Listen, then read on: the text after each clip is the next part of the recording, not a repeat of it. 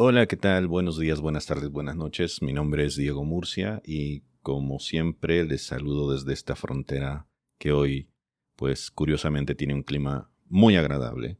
Se supone que estamos en invierno y no, hace un poco de calor. En esta ocasión quiero que hablemos con Juana Ramos.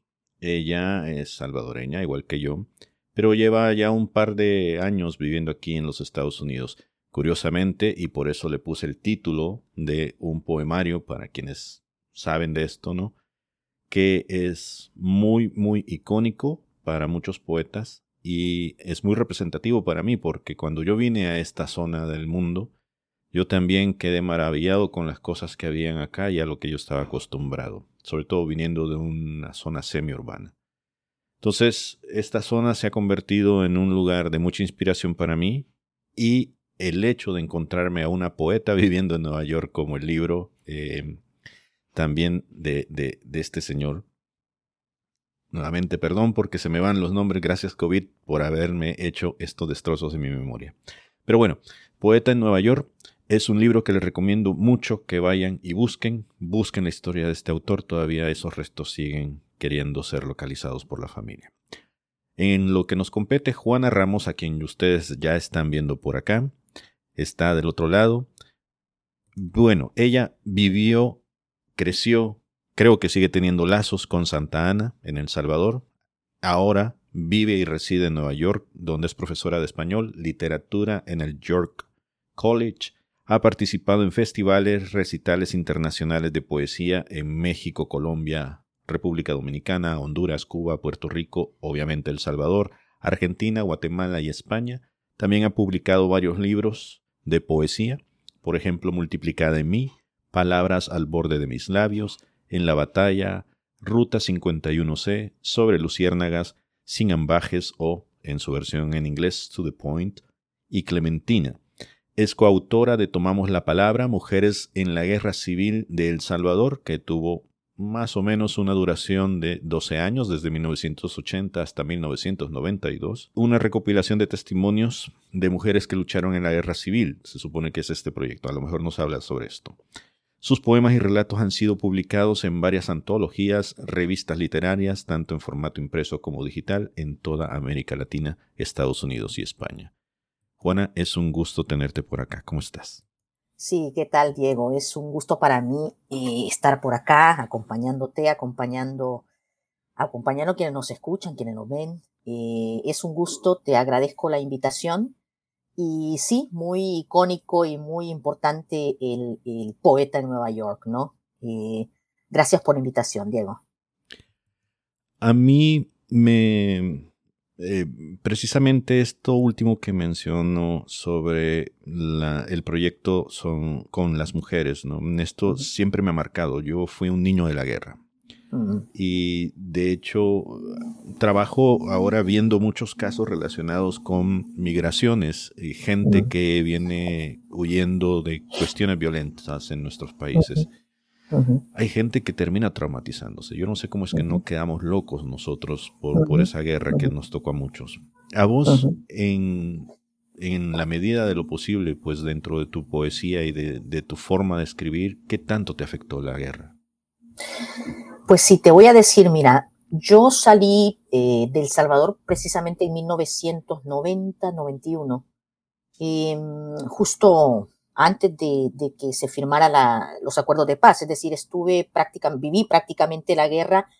Y digo la viví porque estaba en El Salvador, pero no la viví de la manera en que la vivieron pues muchas otras familias y muchas otras personas, tanto que estaban em, involucrados de forma activa en, la guerra como los que no, a quienes los tocó pues de manera, eh, de, otra manera, ¿no? Porque vivíamos en El Salvador.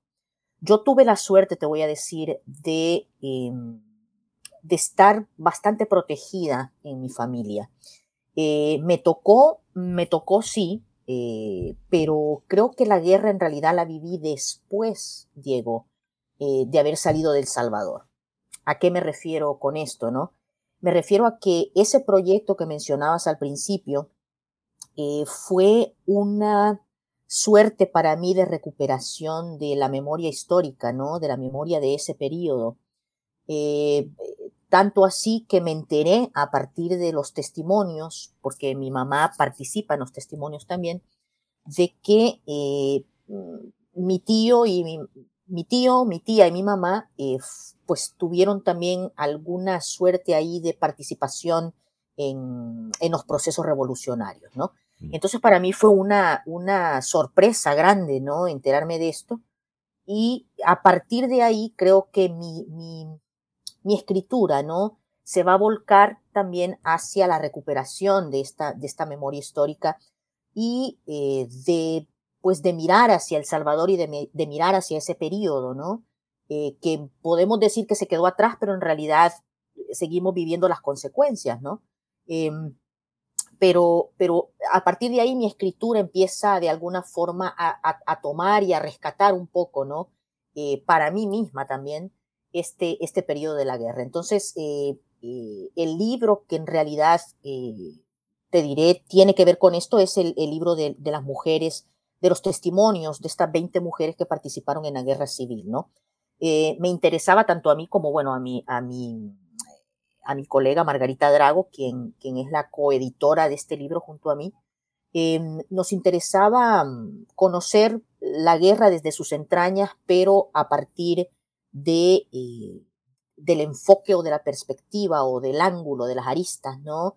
De las mujeres eh, que no tuvieron, eh, que no tenían un, digamos, que no fueron comandantes, ¿no? Pero que sí fueron de alguna forma esa, mm, todo ese andamiaje sobre el que se va eh, a sostener esta revolución, ¿no? Que formaron parte de, de, esta, pues, de, de, este andamiaje, ¿no? Que, que, va a durar 12 años oficialmente como, como la, la periodizan, ¿no? Pero sí, mi, mi poesía toca, eh, tal vez tangencialmente, pero sí toca eh, tal vez los, los problemas, ¿no? Que van a suscitar la guerra en, en sí, ¿no? estas injusticias sociales eh, y también de la posguerra, pues todos los discursos a partir de, de, las nuevas ideas que se han desplegado sobre El Salvador y también sobre la violencia social, ¿no? Que es lo que finalmente nos dejan de estos 12 años de, de, pues, de conflagración, ¿no? Hay una cosa que yo vi en una entrevista que das previamente en donde Em, hablas precisamente sobre que eres una persona que habla con muy pocas palabras, un mensaje que, lo transmite con muy pocas palabras. Y creo que ahora tiene sentido, ¿no? Porque también dentro de esta misma entrevista mencionas que para vos la poesía fue algo terapéutico para empezar a hablar sobre los temas que no podías hablar en la casa. No sé si consciente o inconscientemente se sentía eso, al menos yo lo recuerdo que uno debía tener mucho cuidado en la casa sobre lo que se escuchaba, sobre lo que se decía, los temas que estaba bien hablarlos en, un grupo de confianza muy íntimo y aquellos temas que mm, mejor ni sacarlos para no meterte en problemas, ¿no? Entonces, eh, ahora creo que me hace sentido eso que estás diciendo de que pues te explayaste, ¿no? Ahora tenés un lugar donde podés venir y hablar de lo que fuera sin el miedo a que hubiera algún tipo de repercusión. Exacto. Y creo que también de aquí parte el hecho de que, mm, de que yo no me enterara necesariamente de qué era lo que sucedía, ¿no? Porque había como una especie de compartimentalización de la, de la, mm, pues de la información, ¿no? Y, mi mamá, mi, mi tío y mi tía no, en mi familia no se hablaba del asunto, ¿no? Era como algo que estaba ahí, pero que, de lo que no se habla, ¿no? A pesar, por supuesto, de que teníamos las noticias, etcétera, etcétera, ¿no? Este, claro, las noticias también parcializadas, ¿no? Pero estaba ahí, el conflicto estaba ahí, eh, pero en mi familia no se hablaba. Yo además estaba en un colegio católico mm. eh, y era como una especie también de, de refugio, ¿no? Claro. Que lo digo de alguna forma en algunos, en algunos relatos, en, algunas, en algunos poemas, ¿no? pero la poesía me ayudó muchísimo a, a poder ya eh, tratar temas que, de los que yo no, no podía hablar, ¿no? Eh, eh, no solamente de la guerra, pero, sino también temas como más íntimos como el divorcio de mis padres, etcétera, ¿no? Entonces, esta, la, literatura para mí va a ser, claro, la literatura ya vista desde, desde acá, ¿no? Porque en el momento en que escribía no escribía con conciencia de escritora, ¿no? Era simplemente una niña que agarró un diario y escribía, ¿no? Lo que sentía, lo que pensaba, etcétera, ¿no? Que era mi manera de volcarme de, de, pues, un proceso catártico, además, ¿no? La escritura, ¿no? Y aprovechemos eso, que ya agarraste vuelo sobre el proceso catárquico. Contanos qué poema nos traes, qué nos vas a leer primeramente para poder empezar a entender por dónde van tus, tus demonios, le llamo yo. son Muchos demonios. Sí, sí. No, y, esto surge de lo siguiente. Mm, efectivamente, como vos decís, yo no necesariamente todo lo que yo escribo, que yo escribo desde narrativa hasta poesía, tiene que ver con la guerra, obviamente. Pero sí hay cosas que me marcaron mucho de mi familia en ese entorno cuando se estaba desarrollando como tal, em, que son temas recurrentes en mi ahora y que aunque yo no los quiera, yo los veo por todos lados. veo, por ejemplo, el bastón de, de palo de, de, café que mi abuelo se hacía para poder caminar. Lo recuerdo yendo al campo sin zapatos, con sus pies desnudos, pisando la tierra. Son esas cosas que yo no voy a poder olvidar y que desgraciadamente o para suerte mía, ahí están. Claro. Entonces, entiendo esa parte. ¿Qué nos vas a leer? Sí, perfecto. Y lo que dices es porque precisamente permea, ¿no? Este, toda la poética. Eh, bueno, mira, te voy a leer, les voy a leer. Eh, voy a empezar con eh, un poema que está dedicado a mi padre. mi padre es una figura muy, muy importante en, en, en, lo que escribo, porque por lo mismo que te decía, lo, permea lo que escribo, ¿no? Es, es por, precisamente porque no pude hablar muchas cosas con él y, mm, y se, me, se, me, quedaron muchas cosas atascadas, atoradas, vamos a decir, ¿no? Em, y bueno, estoy buscándolo eh, acá. Eh, y este, eh, este texto se titula, déjame abrir un poco más la ventana del... ok. Bueno, este texto lleva por título Epílogo a mi padre. Y tiene eh, un epígrafe de la poeta mexicana Mónica González Velázquez que dice, ¿quién en su nombre contará la historia fragmentada?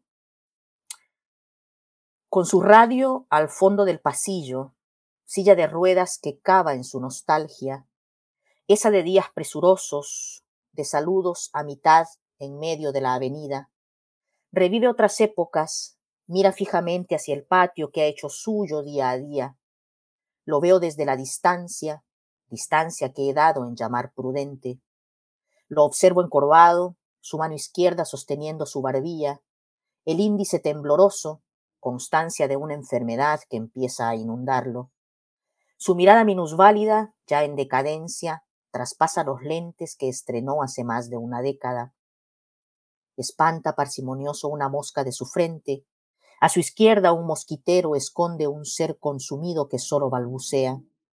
Interrumpen el pasillo dos mujeres pedigüeñas, embadurnadas de abandono. Él gesticula, acerca el radio a su oído, bosteza e inclina la cabeza hasta quedar medio dormido. Escucha pasos a lo lejos, abre los ojos desbordados, estira su mano fría y sudorosa, se arma de mejor semblante, encuentra la mejor sonrisa, se la calza de a poco en el rostro al descubrirse invadido con mi presencia. Ese es un poema dedicado, bueno, a, mi padre, ¿no? Eh, quien tuvo un, pues, un final quizás no que él esperaba, pero, pero que a mí también se me quedó mucho, mucho por hablar con él.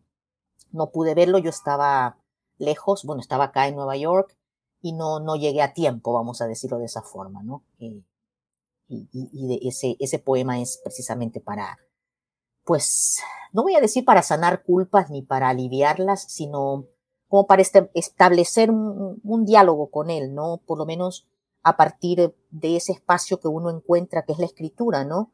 En donde todo es posible, ¿no? En la escritura, la escritura es, es, un, un, espacio lleno de, de posibilidades infinitas, ¿no? ¿Qué estaba pasando en tu vida en esos momentos? Eh, ¿Cuánto tenías de haber venido acá a Estados Unidos? Eh, ya tenía mucho tiempo. Yo llegué a Estados Unidos cuando tenía 20 años. Em, o sea, tengo ya 31 años, 32 años viviendo acá en Estados Unidos. Siempre volvía a El Salvador cada cuatro años, cada dos años. Em, este poema lo escribí en 2011. Dos, 2000, sí, principios de 2011, cuando mi padre em, tiene que quedarse en un asilo de ancianos, eh, a pesar de que era, estaba muy bien, o sea, era un hombre lúcido, eh, lo único que estaba en silla de ruedas eh, por problemas de, la diabetes, ¿no? Pero nadie podía encargarse de él en El Salvador. Entonces em, tomamos la decisión de que entrara este, a este asilo de ancianos, ¿no? Eh, y bueno, yo me mantenía en contacto con él. Eh, por un momento perdimos el contacto. Eh, y ya cuando retomo de nuevo, me doy cuenta de que mi padre está en, en, el hospital. Y cuando decido viajar a El Salvador, ya cuando llego, pues ya, ya él ha fallecido, ¿no? Entonces, todo este, este recuento que hago en ese poema es, es a partir de, de lo que yo creo, de lo que yo pienso que habrá vivido dentro de ese, de ese asilo de ancianos, porque sí logré verlo en algún momento cuando, cuando tuve que ir a ver las instalaciones. Eh, muchos de, las, de los personajes que, que pululan por ese poema, ¿no? Eh, eh, estaban ahí, eran parte de, de, de, ese, de ese escenario, ¿no? En el que mi padre lleva a pasar a ser un personaje también. Entonces, eh, es, es, es muy fuerte, ¿no? Eh, cuando lo escribí sentí, sentí mucho alivio también, ¿no? Porque, porque me quedé con muchas ganas de hablar con él y de entablar un diálogo con mi papá. Y creo que esa, esa, como te digo, la escritura para mí, la poesía, el texto poético, el texto narrativo también, son, son espacios que me permiten hacer aquello que se quedó trunco, ¿no? Eh, completar eso, ¿no? Entonces, eh, eso era lo que sucedía en ese momento. Te voy a hacer una pregunta que me hizo un amigo que me entrevistó hace un par de semanas para el podcast Palabras de ah. Noviembre. ¿Qué te inspira a vos escribir y cómo es ese proceso para escribir? Por ejemplo, a mí me sucede que a veces tengo que rumiar muchísimo una idea. Todavía no la, no la escribo, pero la ando paseando en la cabeza. Y a veces termino escribiendo dos años después esa bendita cosa. Pero ya cuando yo ya me siento, desahogo y, es casi nada más para poder dejar ya un, un, draft eh, final, por así decirlo. Obviamente después vienen las, las ediciones y bla, bla, bla, ¿no? Pero yo escribo así. En tu caso, ¿cómo es tu forma de escribir? Sí, pues fíjate que a mí me pasa que, eh, bueno, ¿qué me inspira? Me inspira la vida, la existencia, el, el, eh, la cotidianidad, ¿no? Este, yo puedo ir en el tren camino al trabajo, y mi tren, el tren J, que me lleva hasta, mi, hasta la universidad, y qué sé yo, de, de, de ver a, una madre con su hijo conversando, de un que se caiga un café y, y, moje todo el, e, el, piso del tren, de ahí se puede disparar cualquier idea o, o, me puede disparar a mí, traerme tal vez recuerdos, ¿no? Y y así, y saco el teléfono, ¿eh? ¿eh? Antes era mucho más tradicional, no podía escribir si no tenía papel y lápiz. Ahora, pues por la inmediatez del teléfono, que es lo que prácticamente uno tiene en la mano casi siempre, ¿no? Eh, agarro y, anoto alguna idea que me despierta, ¿no? Eh, o algún recuerdo, ¿no? Que, que, que, aflora a través de eso que he visto en, en mi entorno, ¿no? En mi entorno al trabajo, por ejemplo, o caminando cuando salgo a caminar, cuando estoy en el gimnasio, cuando estoy trabajando, es, es este, mm, son, son detonantes, ¿no? Eh, eh, que, que afloran, que disparan algo y, y, y así, eh, claro, eh, voy a, pensar en esa idea, la tengo, la anoto cuando llego a casa o cuando ya estoy donde esté, pero que esté tranquila, empiezo a, a, desarrollar esa idea, ¿no? Eh, pero tiene que estar ahí. Yo siempre, siempre hablo, y, creo que me repito cuando lo digo, de la cuestión de la forma y el contenido, ¿no? El contenido para mí siempre viene siendo casi esa entraña, en mi caso, ¿no? Porque yo soy muy visceral y muchos de mis poemas creo que se nota, ¿no? Eh, que, son viscerales. Entonces, eh, primero saco todo eso que tengo ahí y luego ya me siento, pues como, como decías, ¿no? La parte de eh, editar, ¿no? Este, trabajar el poema. Pero inicialmente es, es, es ese casi un vómito, ¿no? De, de, eso que te ha tocado y que te ha disparado ese recuerdo, o te ha disparado alguna idea, o te ha disparado algún sentimiento. Entonces, eso es lo primero que cae, ¿no? Se expectora sobre el texto y una vez que está ahí, entonces ya agarrarlo y, trabajarlo y, delinearlo y bueno, eh, trabajar la cuestión de la ética, ver, ética y estética, la estética, la estética y la ética, ¿verdad? que sea una poética, que al final diga algo y que lo diga pues de forma poética, ¿no? Eh, entonces, eh, más o menos así es como, así es como me pasa. Con la poesía, con la narrativa es diferente, con la narrativa con la poesía no tengo disciplina, porque la poesía yo no puedo ser disciplinada. ¿eh? Yo no puedo sentarme a escribir poesía, no puedo. Porque tiene que haber algo que me la dispare. Así de simple, ¿no? Y, y, y, me han criticado por ahí varias personas porque me dicen, ¿cómo no vas a tener disciplina? No, no tengo disciplina para la poesía. Tengo disciplina para leer poesía, para leer cualquier otra cosa, pero para escribirla no puedo, no me puedo, no me puedo levantar a las 5 de la mañana a escribir poesía.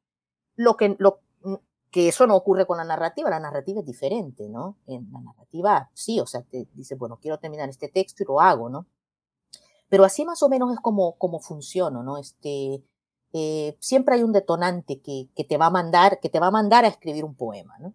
Muy bien. A ver si nos lees entonces otro poema para que sigamos disfrutando de esa espontaneidad. Sí, vamos a ver. Y es muy curioso, pues, eh, son, eh, yo conozco perfectamente a, lo que te refieres. Yo tengo muchos amigos que son poemas, y, perdón, que son poetas, y sí, son poemas ellos. Y son poemas también, los amigos son poemas. son poemas andantes. Sí, tengo un amigo que está en Tabasco, Agustín, Agustín García. Si algún día nos escucha, pues un saludo. Él es una persona muy disciplinada. Él pasa horas en biblioteca leyendo poemas, y luego escribiendo sobre poemas y haciendo ensayos en forma de poesía. Y es una cosa increíble. Increíble. Yo jamás podría ser así. Yo soy más loco. Sí. no, yo tampoco. Al menos, mira, pero tocaste algo ahí importante. Si voy a escribir sobre poemas, probablemente sí, ¿eh? porque, porque, porque viene más de acá, creo. En mi mm. caso, te estoy hablando desde mi, desde mi perspectiva, ¿no? Eh, hay poemas que salen mucho, primero mucho más de la cabeza, ¿no? Eh, pero mucha de mi poesía sale primero del, de la entraña, ¿no? Entonces, a eso me refiero que no, no puedo ser disciplinada, ¿no? Bueno, a ver, em, a ver qué te puedo leer acá. Bueno, eh, a ver este poema que lleva por título Neófita. Eh, dice, conversa, tímida, habla de su hallazgo, y un Dios lo puede todo, se desprende de su boca. Ha encontrado el camino, el costillar del que proviene, con el hombro al aire, la boca pintada y devota, se imputa con fervor el episodio del fruto, se declara culpable, arrepentida, suplica la lapiden, que hagan de ella lo que sea pero que la dejen volver al paraíso. Tentada con mis preguntas, contesta con otras, erige tapiales, incómoda se defiende con la voz ardida, palimpséstica. Yo me persigno en el nombre de la carne, los besos y los sudores compartidos. Ella, voluntariosa, devuelve el dedo a la llaga, reprocha en silencio mi presencia.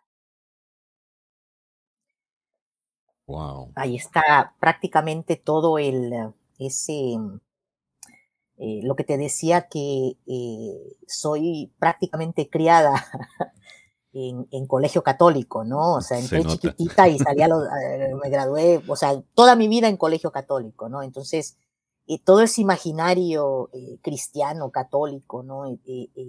está ahí y muchas veces nos, digamos que marca nuestra vida, ¿no? aquellos pasos que damos e incluso aquellos pasos que no damos, ¿no? Entonces, y que ha sido para mí difícil deshacerme de, algo que creo que es el, triunfo del, cristianismo, del catolicismo, de la religión, vamos a decir, ¿no?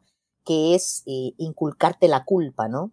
Sí. Entonces, eh, eh, para mí, dejar a un lado las culpas ha, ha sido siempre, creo que el, la, la, guerra más grande que, que, que he vivido conmigo misma, ¿no? y ese poema tiene que ver precisamente con, con estas guerras, ¿no? Con estas, eh, y las pequeñas batallas que uno va ganando, ¿no? Eh, frente a estas culpas, ¿no? Que, que, que, vamos cargando. Y a propósito de eso, ¿cómo fue para vos tu choque cultural? Y me explico. Em, yo vine a parar por cuestiones de estudio, yo ni siquiera estaba pensando, pues vine a parar aquí en en una tierra que se llama El Paso, Texas, que enfrente tiene una de las ciudades más peligrosas del mundo y por eso ahora vivo ahí, me recuerda mucho a El Salvador. Pero yo la primera vez que eh, estuve paseando en las calles, a mí me sorprendió que eran las 3 de la madrugada, la calle era muy tranquila y no se sentía aquella tensión que yo hubiera podido tener, por ejemplo, de andar en el centro de Santa Ana o en el centro de San Salvador, en donde tenía que andar con el corazón agarrado a la mano porque si no me lo robaban. ¿Cómo fue para vos ese choque cultural? Para mí, te voy a decir, eh, la ciudad de Nueva York, em, primero, eh, primero la lengua. Eso fue, para mí, aprender inglés fue un choque eh, tremendo, porque mm, si bien en el colegio siempre tuvimos clases de inglés, yo por alguna razón me rehusaba a querer a, pues, a sentarme y aprenderlo, ¿no? Em, pasaba las clases porque memorizaba, ¿no? Mm y no, no nos enseñaban eh, a tener conversaciones, sino la gramática, eso sí, es, con eso sí venía muy bien preparada, la gramática y leerlo, eso yo lo traía cuando llegué acá. Entonces el primer choque cultural fue eso, la lengua, ¿no? Eh, y luego eh, hay, hay una, y lo voy a decir como una escena, porque ya de aquí, de aquí hacia atrás ya es prácticamente, ya soy prácticamente un personaje, ¿no? Em, lo primero que a mí me chocó, Diego, fue abrir los ojos al siguiente día de haber llegado, abrir los ojos y mirar hacia la ventana.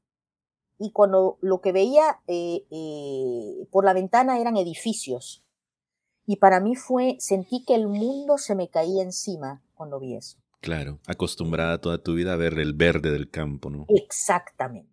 Entonces, eh, fue, te digo que sentí como si me hubiese, lo, es más, lo siento en este momento en que te lo digo, como si me hubiesen metido una espada en la boca del estómago.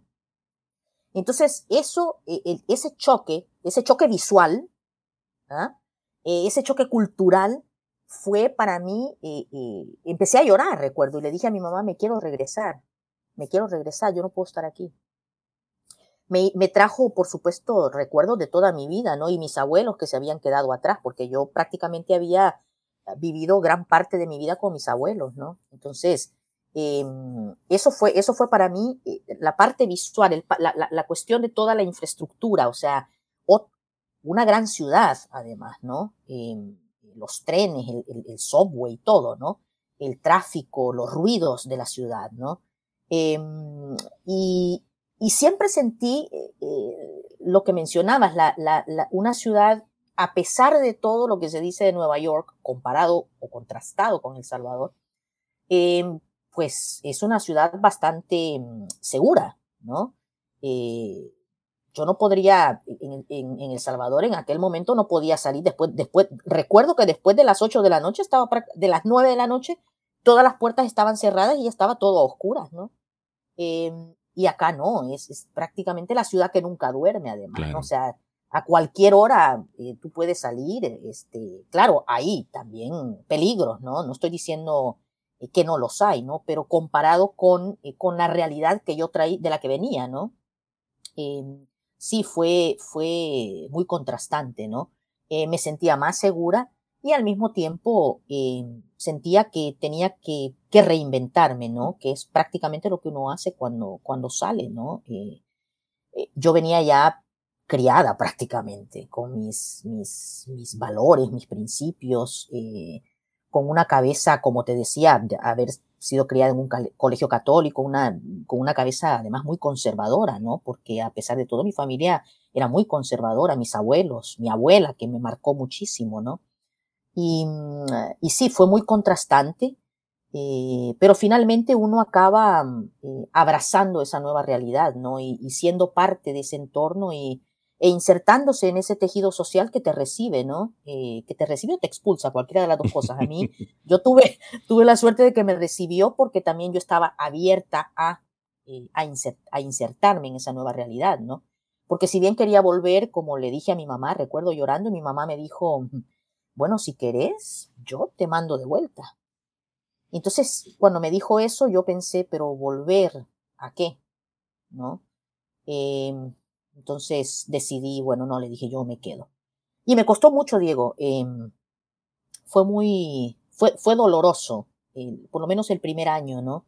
Eh, porque yo eh, añoraba a mis abuelos, ¿no? Y, y, claro, ya tenía una vida, yo tenía ya 20 años, o sea, tenía mis amistades, este, había empezado, ah, tenía un semestre de, de arquitectura, em, o sea, fue, fue, fue duro, pero, pero bueno, sobreviví, que es lo que, que, es lo que importa. Yo de lo que recuerdo de, de, esa transición para mí, primero a lo mejor me voy por el por lo más loco y, y, y, fue cuando yo ya me di cuenta que ya El Salvador sí, sí era parte de mí, pero ya no era mi casa. Fue que tuve la oportunidad de regresar dos años y medio después. Ah. Y extrañaba acá. Fue una cosa bien rara, claro, una cosa bien... Claro.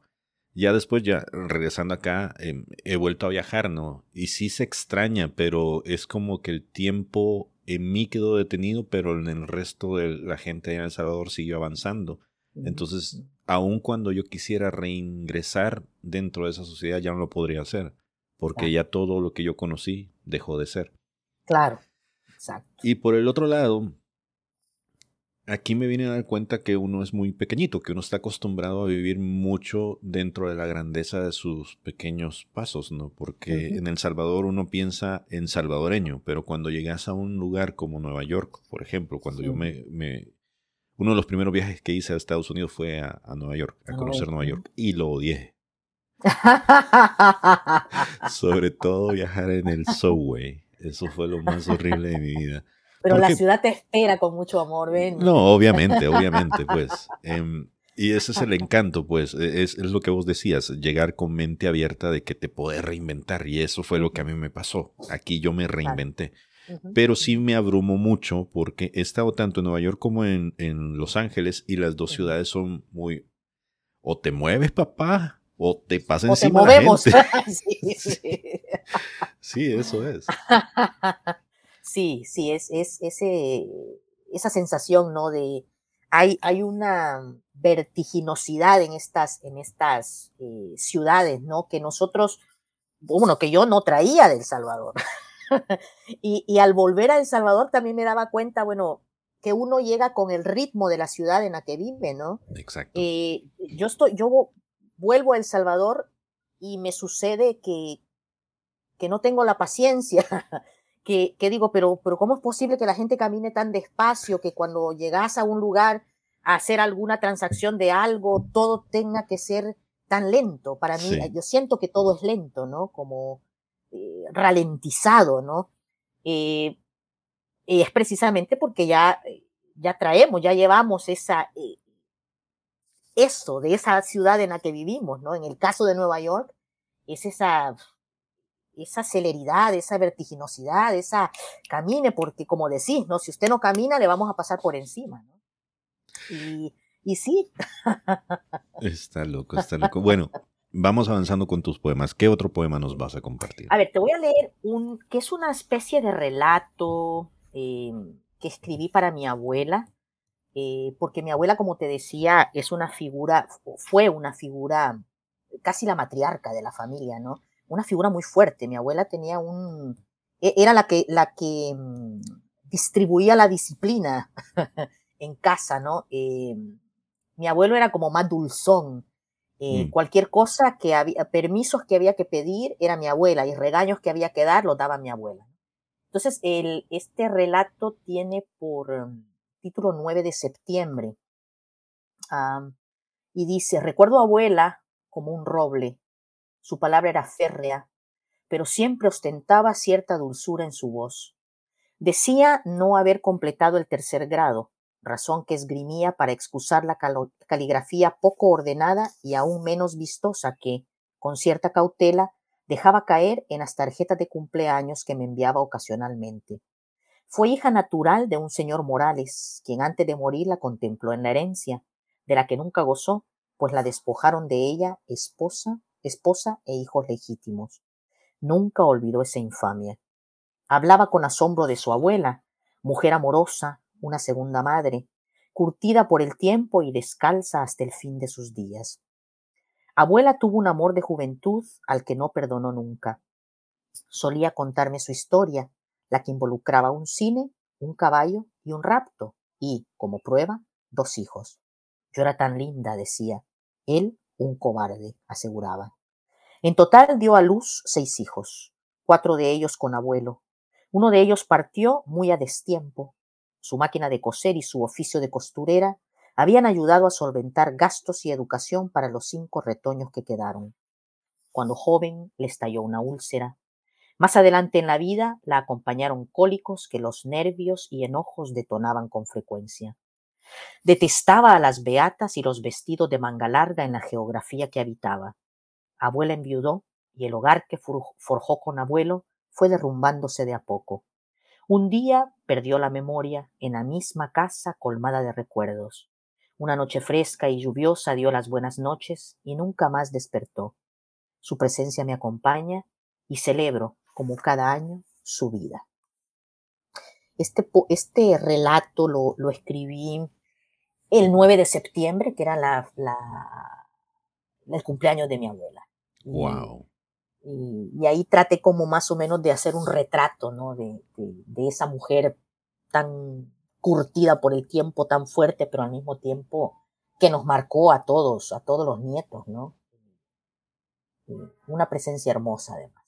Tengo dos preguntas para vos relacionado a eso que estás mencionando. Lo primero es, ¿Qué pasó con tu español salvadoreño? ¿En algún momento se te desintegró? ¿Lo seguís usando? Yo lo sigo usando, pero ahora es una mezcla de todo tipo de cosas. y, obviamente ahora eh, me dicen, yo no sé si sea cierto, que se me oye un acento mexicano por la zona donde vivo. Pero me da mucha gracia cuando de repente mis hijos, mm, el más pequeño tiene cinco años, de repente yo le digo algo y me dice, te voy a cachimbear. y la gente se me queda viendo así como que...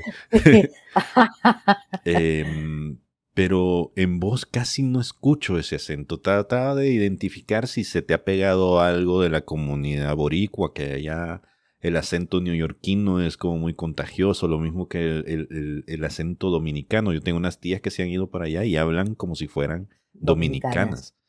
Pero en voz estaba tratando de dónde está, dónde está el acento. Sí, yo, yo creo, que, creo que se me ha neutralizado bastante el acento. Em, por ahí me han preguntado si, si eh, alguien me, me, preguntó si era argentina. Y le bueno, le dije, no, soy salvadoreña, ¿no? Y me dijeron precisamente eso, que el acento, que no me sienten el acento. Pero yo creo que es, es se me ha neutralizado bastante el acento, porque, como bien decías, ¿no? E, estamos en contacto con tanta gente Acá en Nueva York, bueno, con puertorriqueños, dominicanos, argentinos, eh, colombianos, hay, hay estas grandes, estas comunidades grandes, ¿no? Con, muchos salvadoreños no tengo acá eh, contacto, excepto con mis grandes amigos que son como familia, eh, que son de la colonia donde yo vivía en, Santa Ana, y que los veo dos veces, tres veces al año, generalmente para cuestiones de las fiestas, en las fiestas decembrinas, por lo general nos vemos, ¿no? Em, pero creo que mm, yo trato, trato de usar, yo voceo, por ejemplo, mm. eh, no voceo con todo el mundo, te lo voy a decir. A mí me pasó, y te voy a contar por qué. Cuando yo llegué del Salvador, eh, entré a estudiar, fui primero a Hostos Community College, ¿no? Porque necesitaba reforzar el inglés, hablarlo, ¿no? Entonces, em, recuerdo que había muchos eh, eh, dominicanos y puertorriqueños y éramos dos o tres eh, centroamericanos. Entonces se burlaban mucho de, porque nosotros voceábamos, ¿no? Entonces, por alguna razón, supongo que inseguridades, este, qué sé yo qué cosas, dejamos de vocear. Porque como cada vez que abríamos la boca y voceábamos, se burlaban de nosotros, ¿no? Entonces empezamos a, tutear. Entonces, yo tuteo, yo tuteo mucho, em, pero voceo con centroamericanos, voceo con, cuando estoy, pues, por supuesto, con, mi familia, tengo que vocear, y con la gente que está muy, muy, muy metida en mi corazón, voceo. Ah, mira qué curioso. Sí, porque siento que en el, porque el voceo soy yo, yo voceo, yo soy el voz, ¿no? Eh, el tú es aprendido, aprendido porque tuve que hacerlo, ¿no? Em, entonces ahora me cuesta vocear con todo el mundo, o sea que solamente esas personas que, con las que yo sé que estoy muy, muy, muy conectada de alguna manera, ¿no? Este, y palabras salvadoreñas sí las uso. Em, no sé si puedo decirlas aquí, pero por ejemplo hay una palabra que yo la digo todo el tiempo, desvergue, por ejemplo, qué grande vergue, ¿no? Eh, y por supuesto todas las demás, no las malas palabras, que esas, esas están ahí. El día que las pierda, dejé de ser yo. Sí, a mí me pasa lo mismo. Em, con respecto a lo del voceo, no es porque se burlen, sino porque yo siento que pierdo más tiempo em, explicándole a la gente los salvadoreñismos, que es lo que significan, por ejemplo, cachimbear. Cachimbear, sí. o que de repente, en lugar de, e, ellos utilizan mucho la palabra cinturón. Yo sigo diciendo, ¿no has visto mi cincho? Mi cincho, claro. ¿qué, es eso? sí, Entonces pierdo mucho tiempo explicando a la gente y adopté el tuteo. Para la gente que nos escucha o nos está viendo, a hacer esta aclaración. Para nosotros hay dos formas básicas de hablar en El Salvador. Es referirse a, a una persona mayor o desconocida como usted, y a la cherada, o sea, a la gente con la que te llevas de voz. O a la que le tenés más o menos la misma edad o más o menos confianza, ¿no? El tuteo, yo al menos siendo un profesional, eh, yo me vine ya siendo un profesional, se utiliza más como una especie de fresoneo dentro de las clases medias. Son aquellas gentes que pretenden que tienen dinero, pero en realidad no lo tienen tanto y la forma en cómo se quieren distinguir del resto de de la gente es tuteando, pero hay una salvedad. El tuteo que hacen es una mezcla bien rara, como, eh, ¿qué les puedo decir?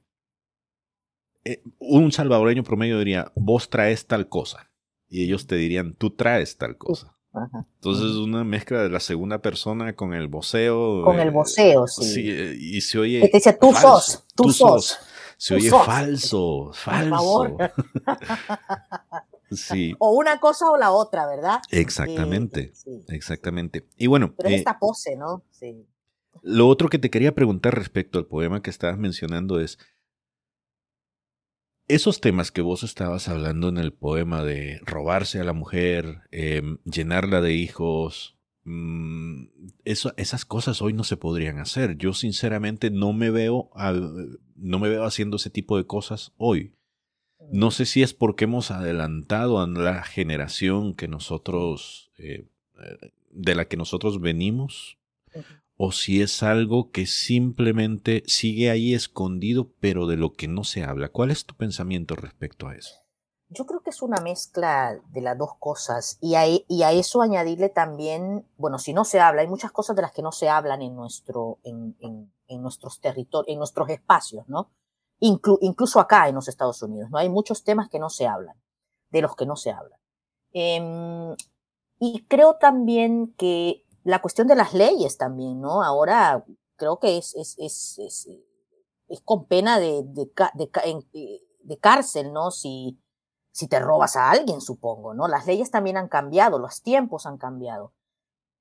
En, eh, este relato que escribí, eso era lo que mi abuela contaba, ¿eh? Mi abuela nos contó, o por lo menos a mí me contó que nos contaba a los nietos. Su historia, ¿no? Ella mm, parece que había ido al cine con una amiga, era muy linda, mi abuela era preciosa, ¿no? Y, e, ella misma lo decía cuando era chiquita, yo era tan bella.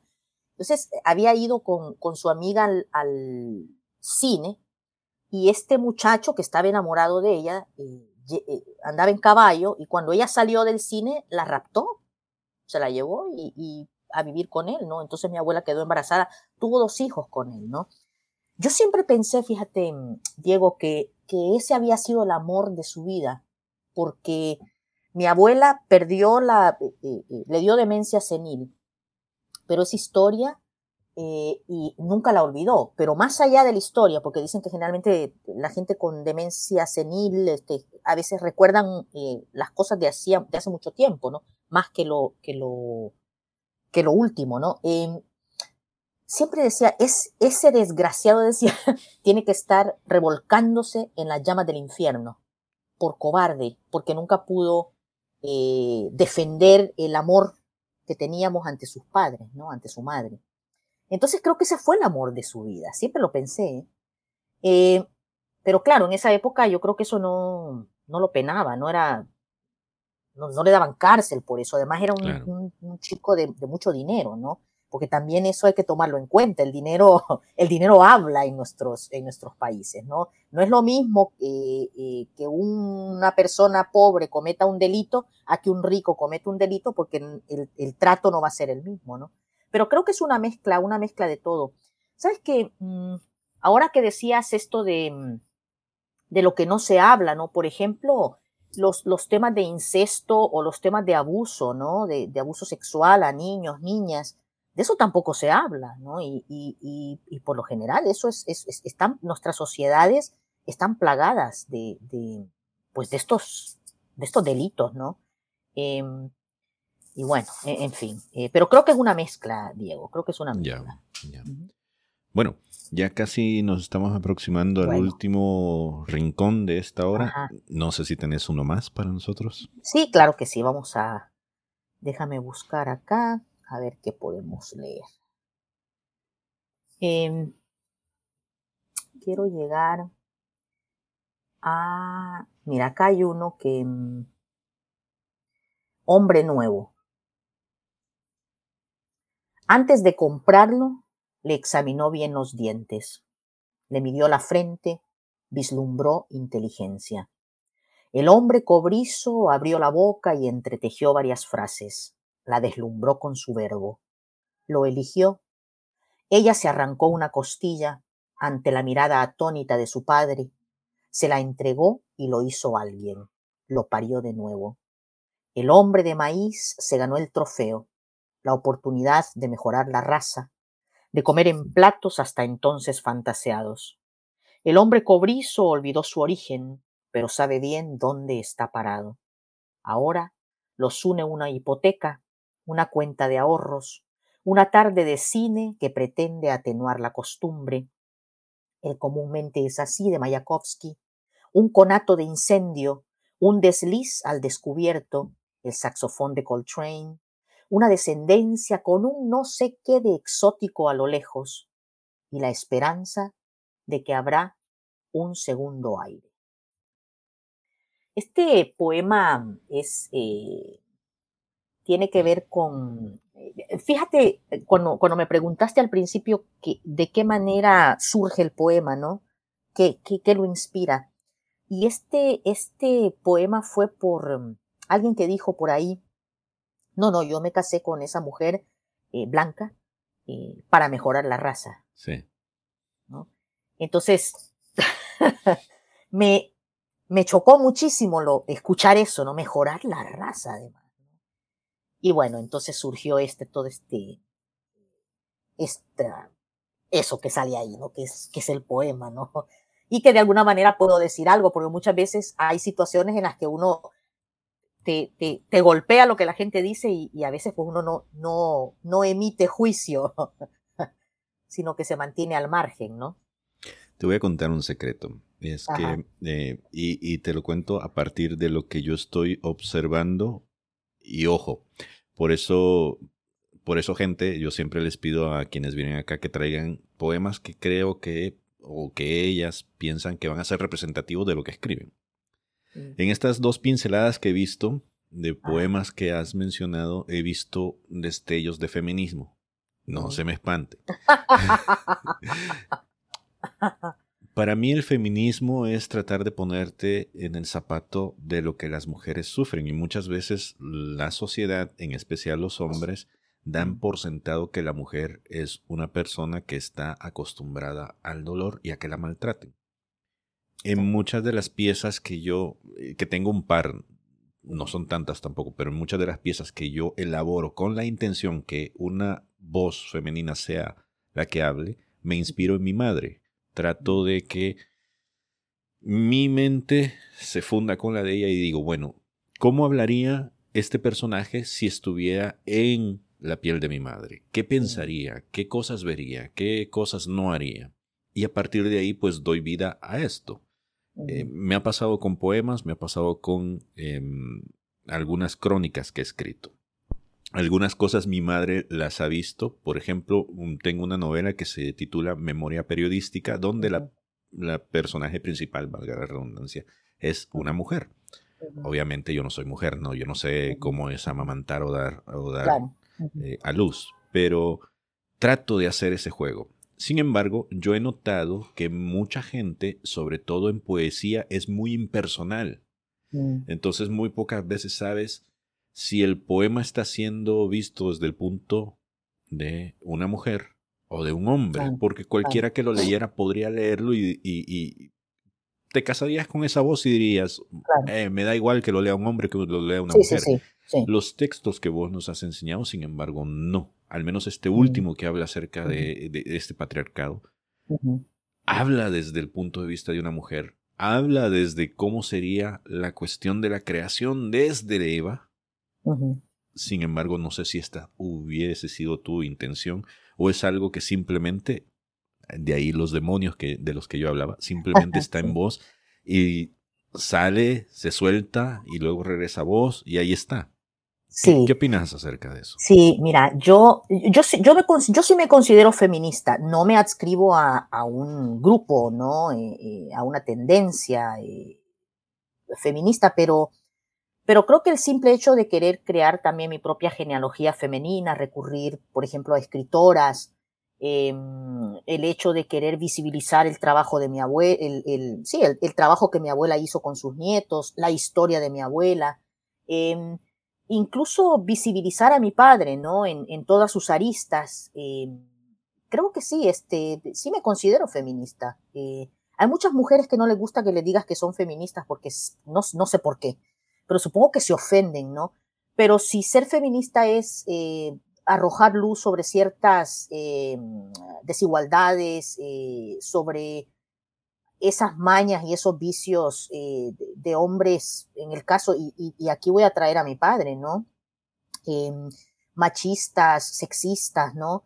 Em, creo que sí, creo que sí lo soy. y y en este, en este último poema en particular, eh, creo que lo, que trato de así, de, mostrar es, eh, claro, en este caso estoy arrojando luz sobre este hombre que ha dicho eso, porque ese es ese hombre que me ha despertado ese, eh, el que ha detonado ese, ese poema, ¿no? Pero muchas veces también, o sea, las mujeres lo hacen, ¿no? Entonces, creo que es simplemente mostrar el, el vicio, ¿no? el, el, ese problema, ¿no? de Además, también la cuestión de la raza, ¿no? Eh, cómo nosotros mismos nos, pues, nos vemos como menos, ¿no? Eh, porque decir a alguien que diga yo quiero casarme con, con tal persona porque es blanca y, pues, o blanco, y así yo mejoro la raza, incluso en, en, en las mismas bromas, ¿no? En las mismas bromas escuchas eso, ah, querés mejorar la raza, ¿no?